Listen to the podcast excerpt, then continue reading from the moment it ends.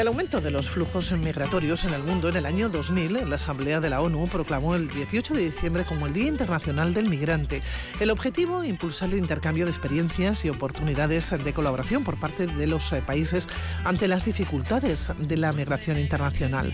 El hambre, el desempleo, los conflictos bélicos, las persecuciones por motivos políticos, ideológicos o religiosos, el cambio climático y también las catástrofes naturales son los principales motivos eh, que obligan a las personas a desplazarse.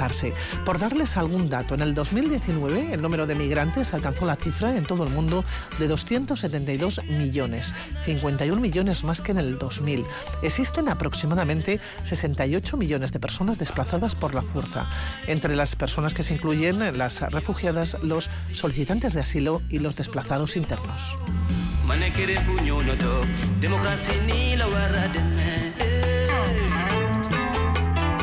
Son muchos los retos, las dificultades y las adversidades que deben afrontar las personas migrantes en el mundo. Y también son muchos los retos que tenemos que afrontar todos y todas como sociedad. Hablamos con nuestras vecinas migrantes, aquellas que dejaron sus casas y hoy forman parte de nuestra comunidad. Comenzamos.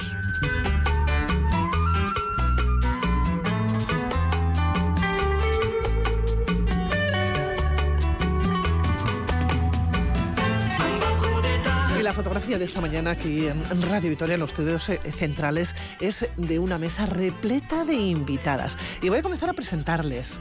Sumaya es nuestra primera invitada. Ella es muy joven, tiene 23 años. ¿Cómo estás? 22. Te, te he puesto uno más. ¿Cómo estás? eh? Bueno, buenos bien. días. Bueno, tú naciste en Marruecos, Sí. pero llevas prácticamente toda la vida aquí en Gasteiz. ¿no? Exacto. Bueno, 22 años. Viniste cuando tenías 5. Vine cuando tenía tres añitos. Tres añitos. Sí. Bueno, cuéntame, cuéntame. Pues eh, mis padres vinieron primero, mi padre, porque tuvo problemas en nuestro país económicos para poder sostener a la familia y pues decidió migrar a España para poder darnos una mejor vida a mí y a mi hermana en ese momento. Y migró, nos dejó a nosotras ahí y después de unos dos años, tres, eh, nosotras vinimos aquí. Oye, ¿cómo fue ese encuentro? Porque son dos culturas, son dos países. No sé si es más fácil cuando se vive desde pequeña, desde muy pequeña. Eh, yo en ese momento la verdad que no, no lo noté.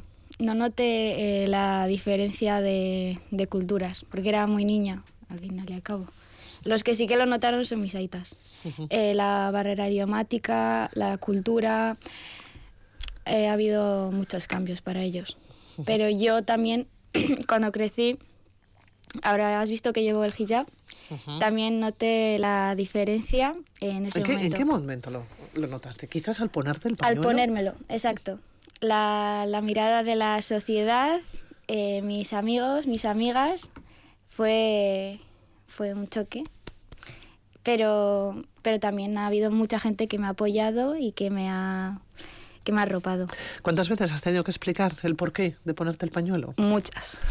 Y lo sigues, entiendo que lo sigues Y lo explicando. sigo que- Que explicando. te lo siguen preguntando. ¿no? Exacto, sí. Sí, sí, sí. ¿Cómo ha sido tu vida?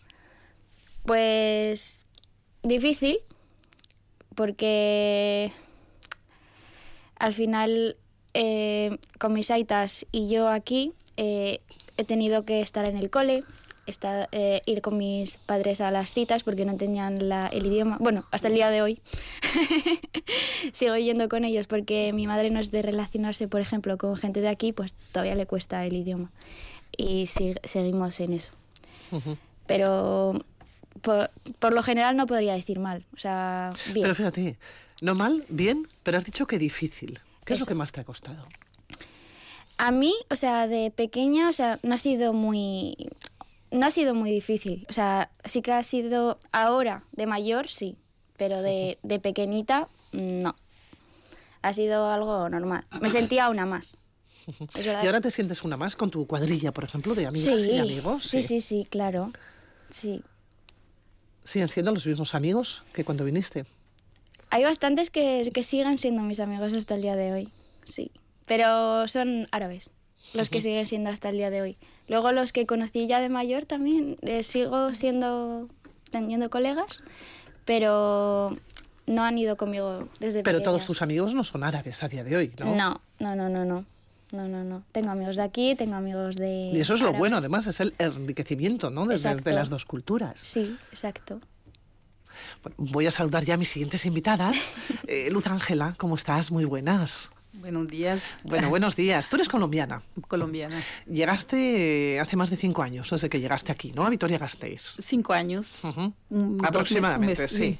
Bueno, eh, eh, tú venías eh, con estudios universitarios, sin embargo, a día de hoy te dedicas a la limpieza y a los cuidados. Sí, Luz, ¿qué pasó? ¿Por qué saliste primero de, de Colombia? Cuéntame. pues es una situación muy complicada. Colombia, eh, por décadas, ha sido un país eh, que ha estado siempre, pues, con muchísima violencia. Y desde niña me he sentido desplazada. Inicialmente eh, yo nací en el Putumayo y por situaciones de la violencia en la que mataron familiares, nos vimos obligados a salir. Aún me afecta. A salir de la, de- del Putumayo y me tocó irme a vivir a Barranquilla. Eh, de Barranquilla eh, fue la misma situación. Por, violen por amenazas me vi obligada a salir de Barranquilla y trasladarme para acá, para España. Entonces, pues claro, son situaciones que no son fáciles. Eh, para mí siempre recordar esa situación ha sido muy duro.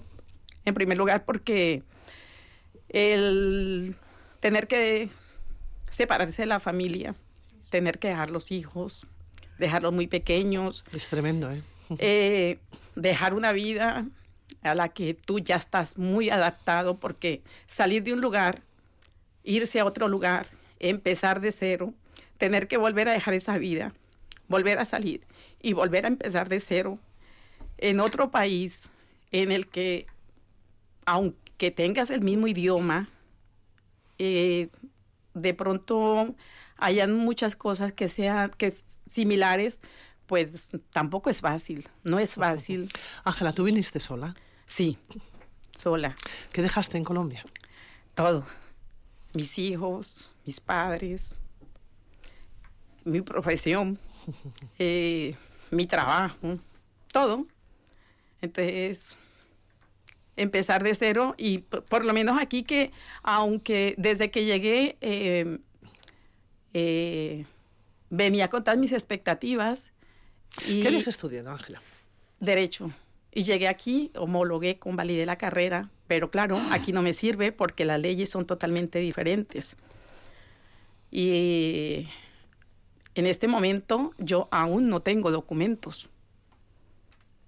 Eh, y eso pues me cierra todas las puertas. Por, aunque haya hecho otro tipo de estudios aquí, los que le exige aquí eh, eh, eh, la normativa, el gobierno o, o- o las entidades, igual no los puedo poner en práctica porque hasta que no tenga documentación no se puede, no se puede ejercer.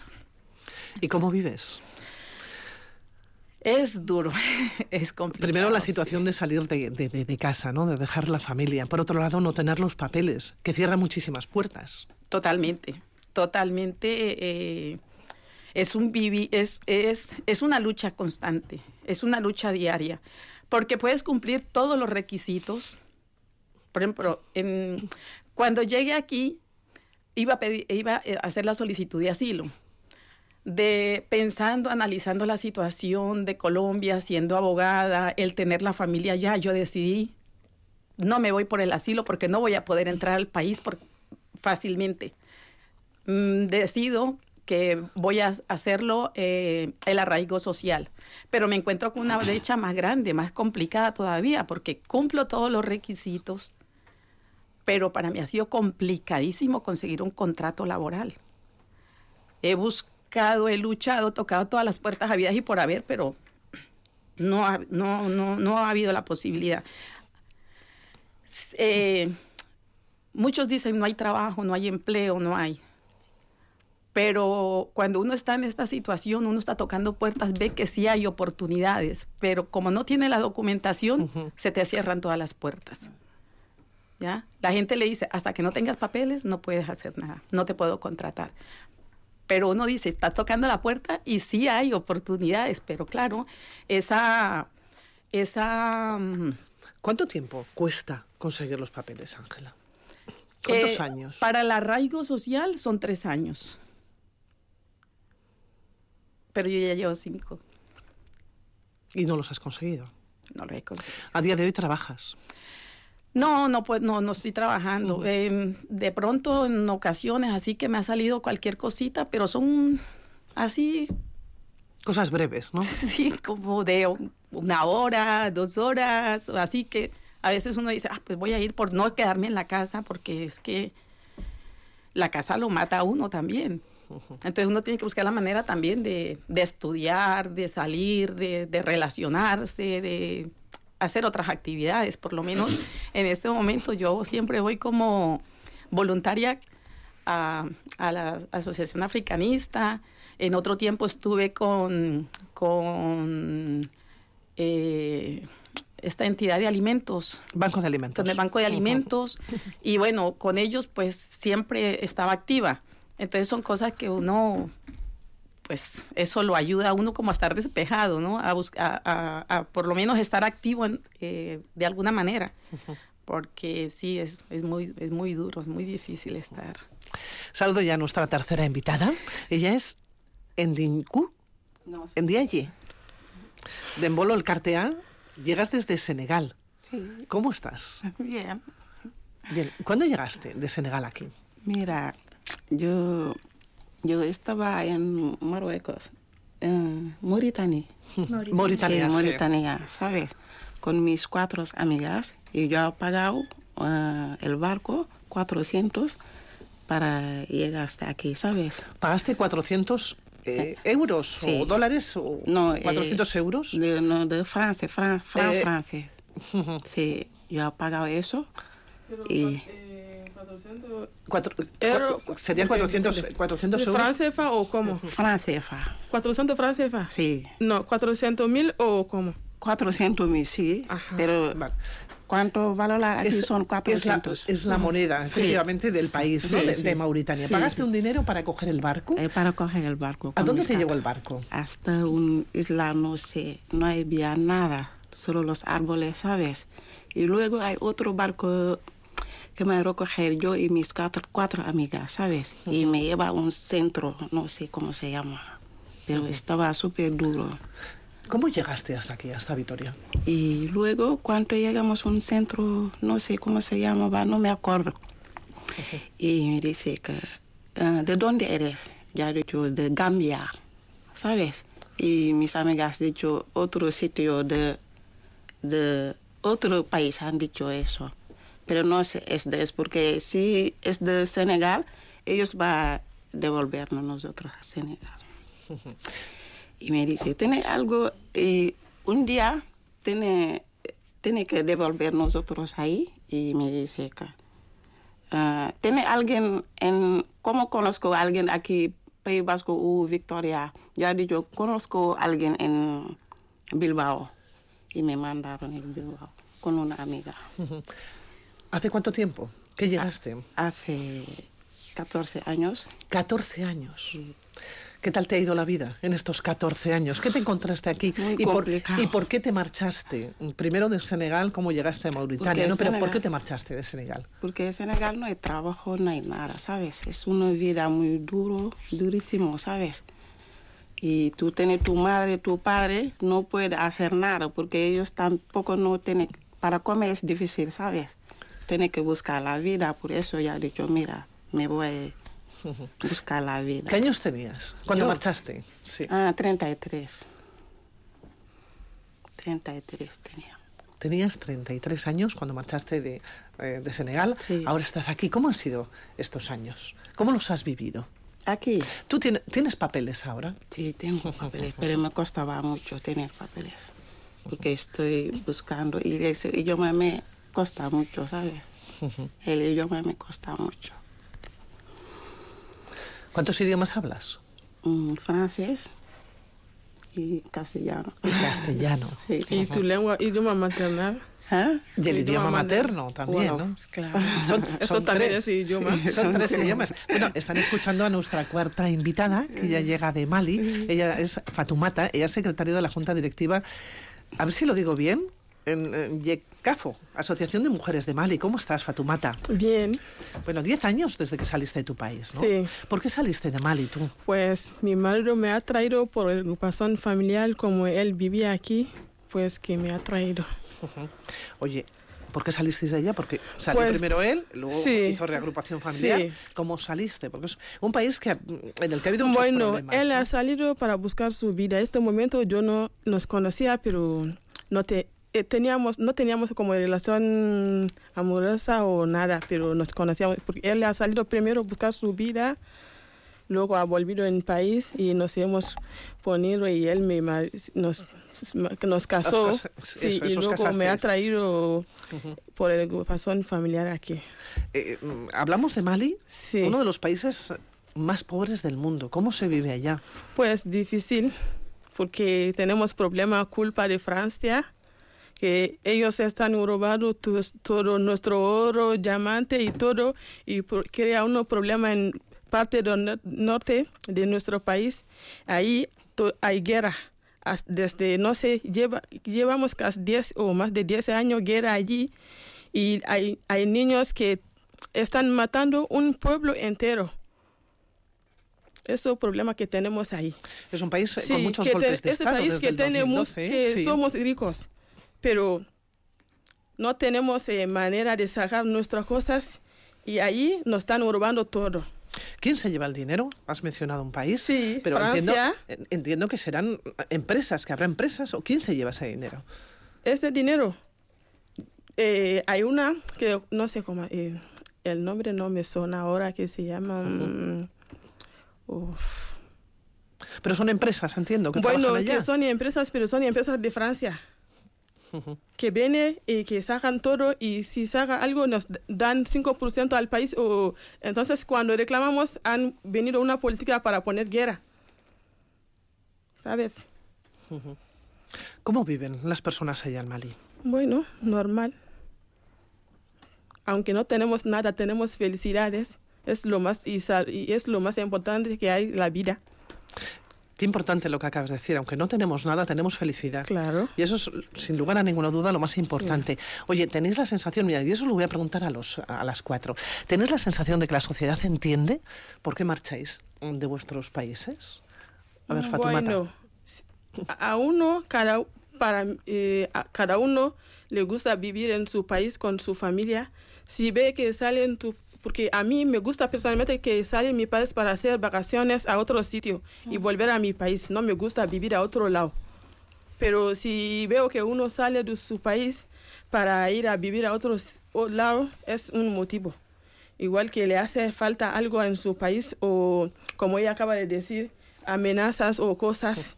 Por eso salimos de nuestro país. Y algu- algunos también que hace falta de comer o algo. Hay, cada uno tiene su motivo para salir de su país. Y algunos también dicen que voy a salir para ayudar a mi familia para que sacamos, eh, cambiar la situación que tenemos.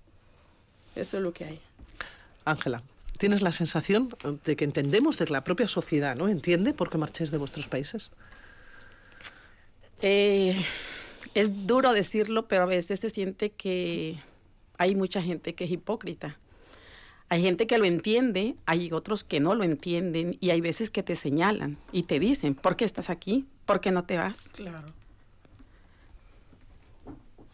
Nadie que esté bien en su país o en su lugar de origen con los suyos se quiere ir y dejarlo. Pero hay situaciones que te obligan. Vida es una sola y hay que luchar por ella. Entonces, a veces, a veces la gente no comprende y tampoco uno está para explicarle a todo el mundo cuáles son los motivos, las razones por las cuales tú has tomado esa decisión de irte. Y pues a veces es mejor seguir luchando, quedarse callado y pues eh, si hay oportunidades en las que tú puedes expresar y dar a conocer la situación, no por uno, porque lo estoy viviendo yo, ¿verdad?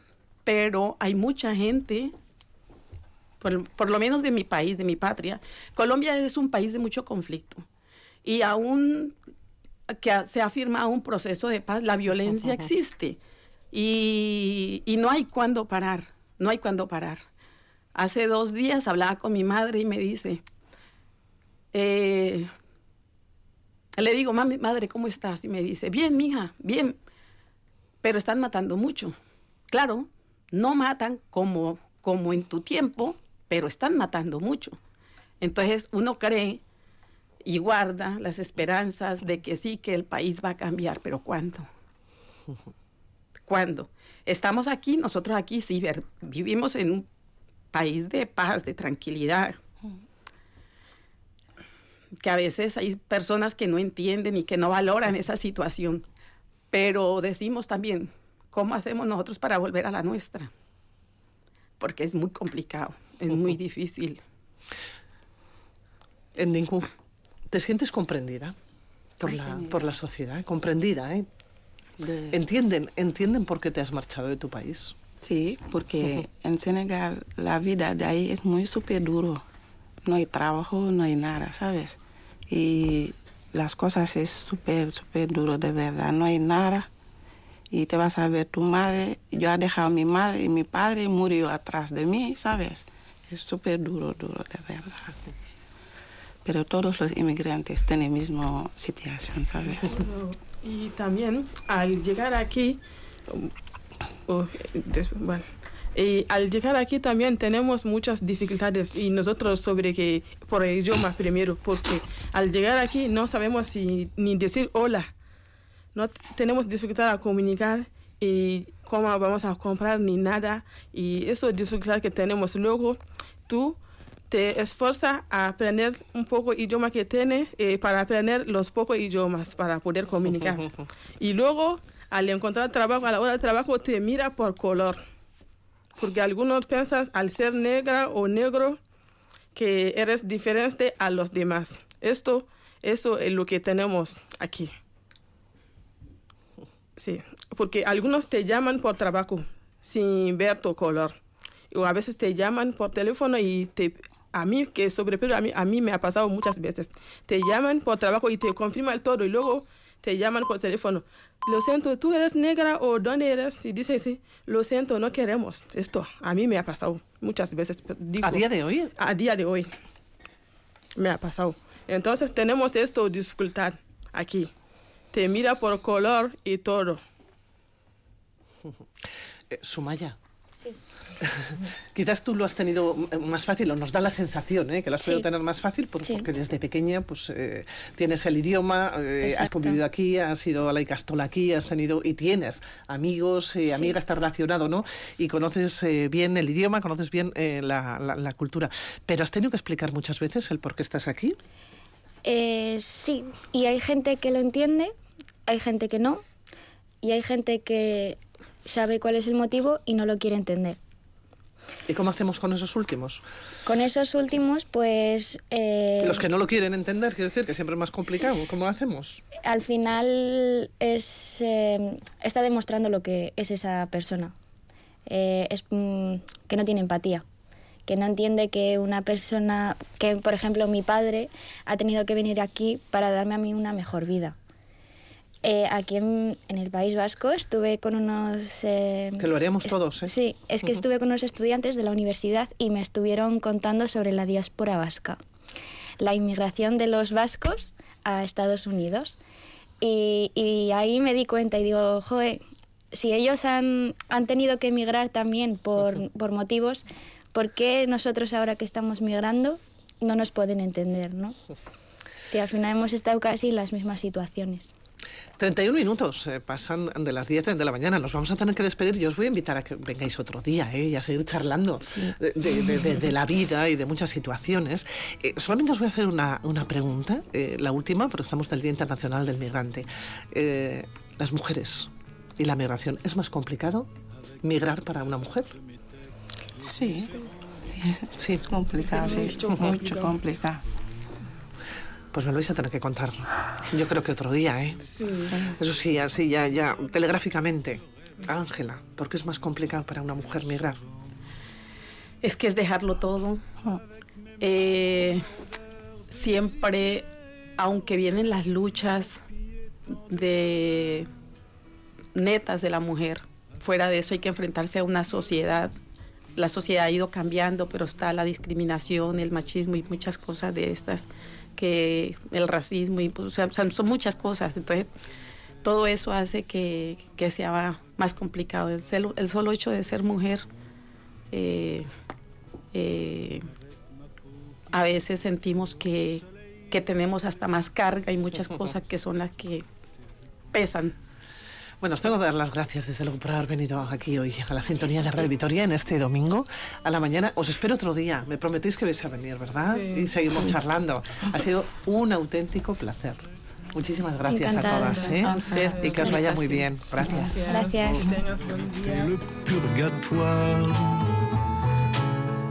Avec ma gueule de métèque, de juif errant, de pâtre grec et mes cheveux aux quatre vents. Je viendrai. 33 minutos pasan de las 10 de la mañana.